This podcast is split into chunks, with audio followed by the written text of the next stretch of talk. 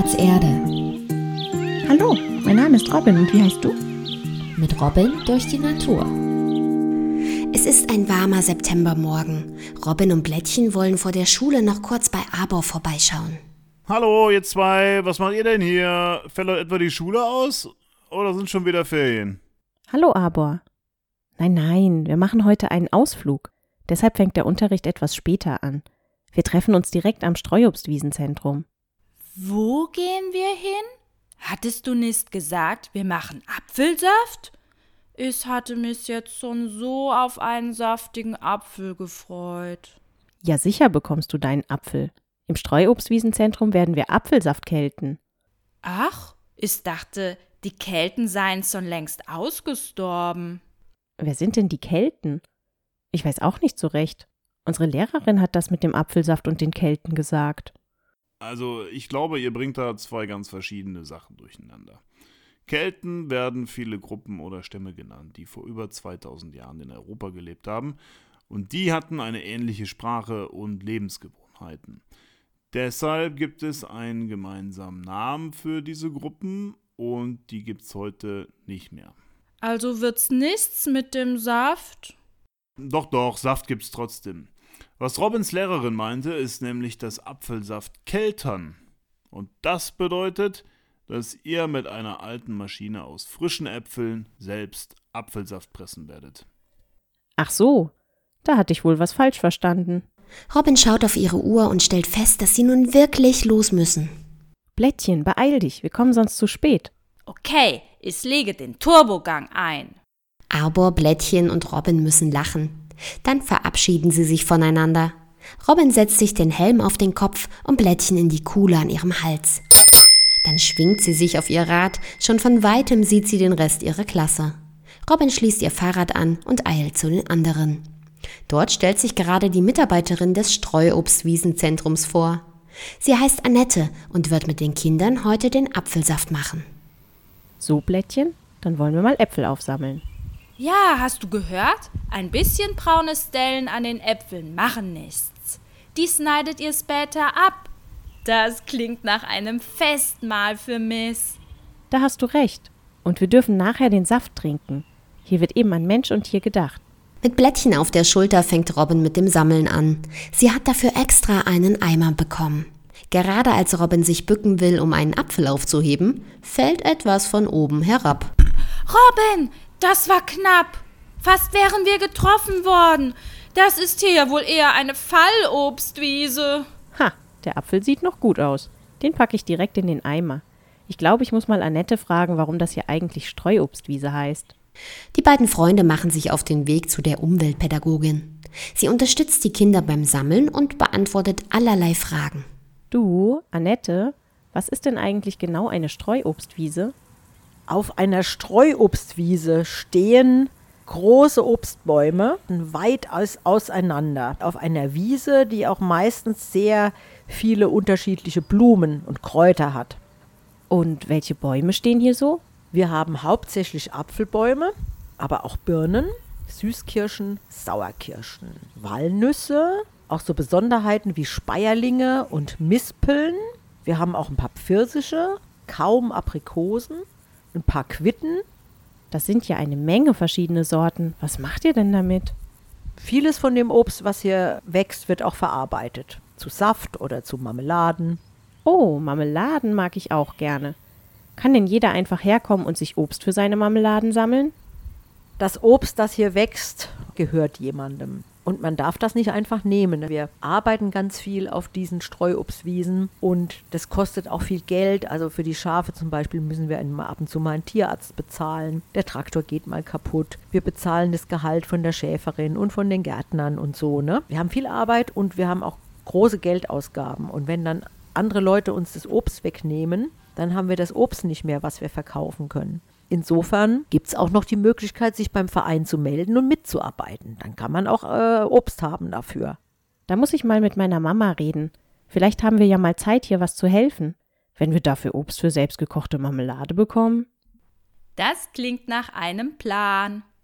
Blättchen hat die ganze Zeit aufmerksam zugehört und schaut sich nun um. Annette hat von Schafen gesprochen, aber er kann gar keine sehen. warum haltet ihr denn Schafe? Die Schafe sind für uns ganz wichtig. Die nehmen uns ganz viel Arbeit ab. Das sind unsere vierbeinigen Rasenmäher. Unser Verein kümmert sich um so viele Streuobstwiesen, wie 120 Fußballplätze groß sind. Die gehören uns nicht, aber wir kümmern uns drum. Und da muss das Gras einmal im Jahr mindestens abgefressen werden. Und das schaffen wir nicht mit Traktoren oder mit dem Handrasenmäher, weil die großen Traktoren kommen nicht gut unter den Bäumen durch. Und mit dem Handrasenmäher würde das alles viel zu lange dauern. Während Robin weiter Äpfel sammelt, erzählt sie Annette vom Schafbesitzer, den sie im Winter auf dem Spielplatz getroffen hat. Und von ihrem Wollpullover mit Superkräften erzählt sie natürlich auch. Als die Klasse genug Äpfel zusammen hat, treffen sich alle. Zuerst sollen die Kinder die Äpfel waschen und die ganz braunen Stellen abschneiden. Hier, Blättchen, ein kleines Stück für dich. Blättchen schaut mit großen Augen auf ein etwas gefährlich aussehendes Gerät, das Annette gerade enthüllt. Daran befinden sich eine Kurbel und viele Messer. Annette erklärt, dass die Äpfel darin zerkleinert werden. Jeder, der mal kurbeln will, darf sich in einer Reihe aufstellen. Wichtig ist, dass jetzt nicht gedrängelt wird und niemand in das Gerät fasst. Robin, das ist mir ein bisschen zu heikel. Setz mich bitte mal da drüben auf den Tisch, während du drehst. Da kann es eh besser den Apfel nassen. Robin setzt Blättchen auf den Tisch neben einen Zettel, auf dem lauter Informationen über das Zentrum und die Streuobstwiesen stehen. Sie schiebt den Zettel näher zu Blättchen hin. Robin scherzt.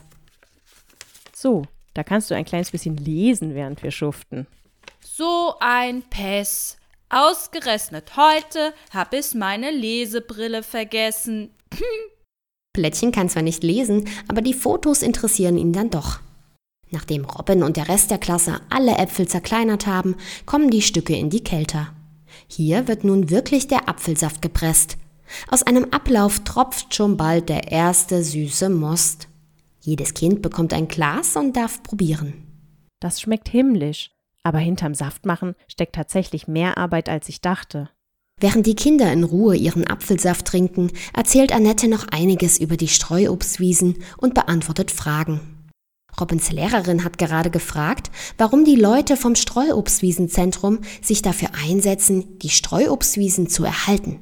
Sie sollte deswegen erhalten werden, weil es halt ein Platz ist, wo ganz viele Tiere und Pflanzen leben, die im Wald oder in den Gärten oder auf den Äckern keinen Platz haben. Also es gibt zum Beispiel ganz viele Heuschrecken, Grashüpfer und sowas auf den Streuobstwiesen. Da gibt es auch so Tiere, die normalerweise nur im Mittelmeerraum leben, aber auch hier auf den Streuobstwiesen. Da gibt es zum Beispiel die wunderschöne blauflügelige Ödlandschrecke.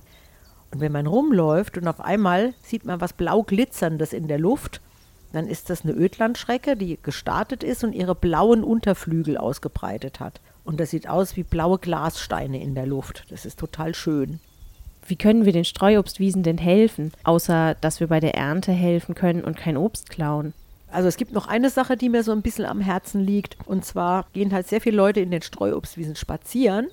Und oft ist es so, dass neue Wege gemacht werden. Also die gibt es irgendwie einen Weg entlang und auf einmal ist da so eine Ecke und dann sind die zu faul, die Ecke zu laufen und kürzen die ab und schon ist schon wieder ein neuer Trampelpfad entstanden. Und es ist wieder ein Stück Wiese kaputt. Lieber die alten Wege benutzen, die schon da sind und nicht immer neue Wege in die Wiesen trampeln, weil die Wiesen sind ja auch wichtiges Tierfutter für uns, also für unsere Schafe, nach diesem aufregenden Morgen verkriechen Blättchen und Robin sich mittags in ihrem Garten in der Hängematte und schauen sich Blättchens Broschüre nochmal an. Guck mal, was ist denn das für eine Zeichnung? Das sieht ja aus wie ein Hochhaus. Aber auf den Wiesen war doch gar kein Hochhaus. Du hast recht. Warte, ich lese mal kurz. Ah, da steht, dass es für die Tiere in den Streuobstwiesen mehrere Stockwerke zum Wohnen gibt. Zum Beispiel sind die Bäume das oberste Stockwerk. Dort wohnen Tiere wie Vögel, Fledermäuse, Siebenschläfer oder auch Hornissen. Und das unterste Stockwerk? Ist das die Wiese mit den Heusrecken und der öden Landsnecke? Ganz schön fies, so ein Name, finde ich übrigens. Nicht öde Landschnecke. Ödlandschrecke, hat Annette gesagt. Das ist eine Heuschreckenart. Oh, das deckte mein Kopf wohl etwas zu tief im Apfel. Ich war schon über die fliegende blaue Snecke erstaunt. Aber so ergibt das mehr Sinn. Aber ich glaube, mit den Stockwerken hast du recht, dass das untere die Wiese ist. Robin denkt kurz nach, dann korrigiert sie sich. Wobei ich denke, die Wiese ist das mittlere Stockwerk. Es gibt ja auch noch die Erde darunter. Weißt du noch, was Franz mir beim Gemüseanbau in der Schule erzählt hat? Dass da so viele Tiere im Boden leben. Ja, genau. Unter der Erde ist tatsächlich ein großes Gewimmel. Vor allem, wenn man den Boden nicht ständig umgräbt und so. Und das scheint auf der Streuobstwiese ja so zu sein. Aber sag mal, warum gibt es denn nicht überall diese Wiesen, wenn das so gut ist für die Artenvielfalt und so? Hier in der Broschüre steht, dass die Ernte in Monokulturen auf Plantagen viel günstiger ist. Ach, das Thema mit dem Geld wieder. Das hatte uns ja auch so ein Wilhelm, der Feldhamster, erzählt, dass leider oft auf großen Flächen das Gleiche angebaut wird, weil das für die Menschen billiger und schneller zu bearbeiten ist und dass dadurch für die Tiere die Lebensräume knapper werden, weil sie auch nicht so viel zu essen finden. Genau. Hier steht auch, dass in den Streuobstwiesen liegen gebliebenes oder hängen gebliebenes Obst den Tieren als Futter dient. Außerdem steht die Landschaftsform Streuobstwiese in einigen Bundesländern unter gesetzlichem Schutz. Sie soll also auf jeden Fall erhalten bleiben. Einen Schutzraum für die Artenvielfalt. Das gefällt mir. Da verlieren auch nicht so viele Tiere ihre Heimat, sondern können in ihren Naturhochhäusern in ihren Stockwerken wohnen bleiben. Weißt du was? Ich fand das heute mit dem Saft selbstmachen richtig toll. Ich freue mich schon total, wenn unser Gemüse im Winter reif genug zum Ernten ist. Oh ja, lass uns doch mal gucken, wie weit die Pflänzchen sind. Robin nimmt Plättchen vorsichtig auf die Hand und läuft mit ihm zu ihrem gemeinsamen Gemüsebeet. Das haben die beiden ganz alleine angelegt. Robins Klasse hat vor kurzem angefangen zu gärtnern. Daher kann Robin nun schon vieles alleine machen.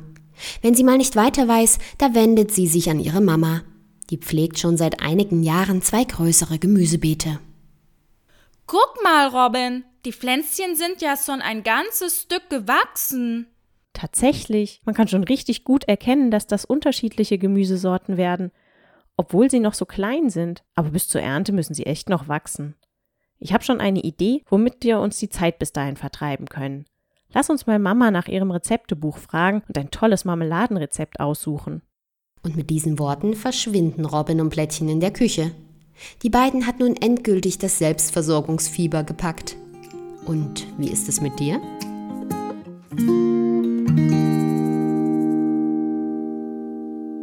Du möchtest noch mehr über Robin und ihre Freunde erfahren?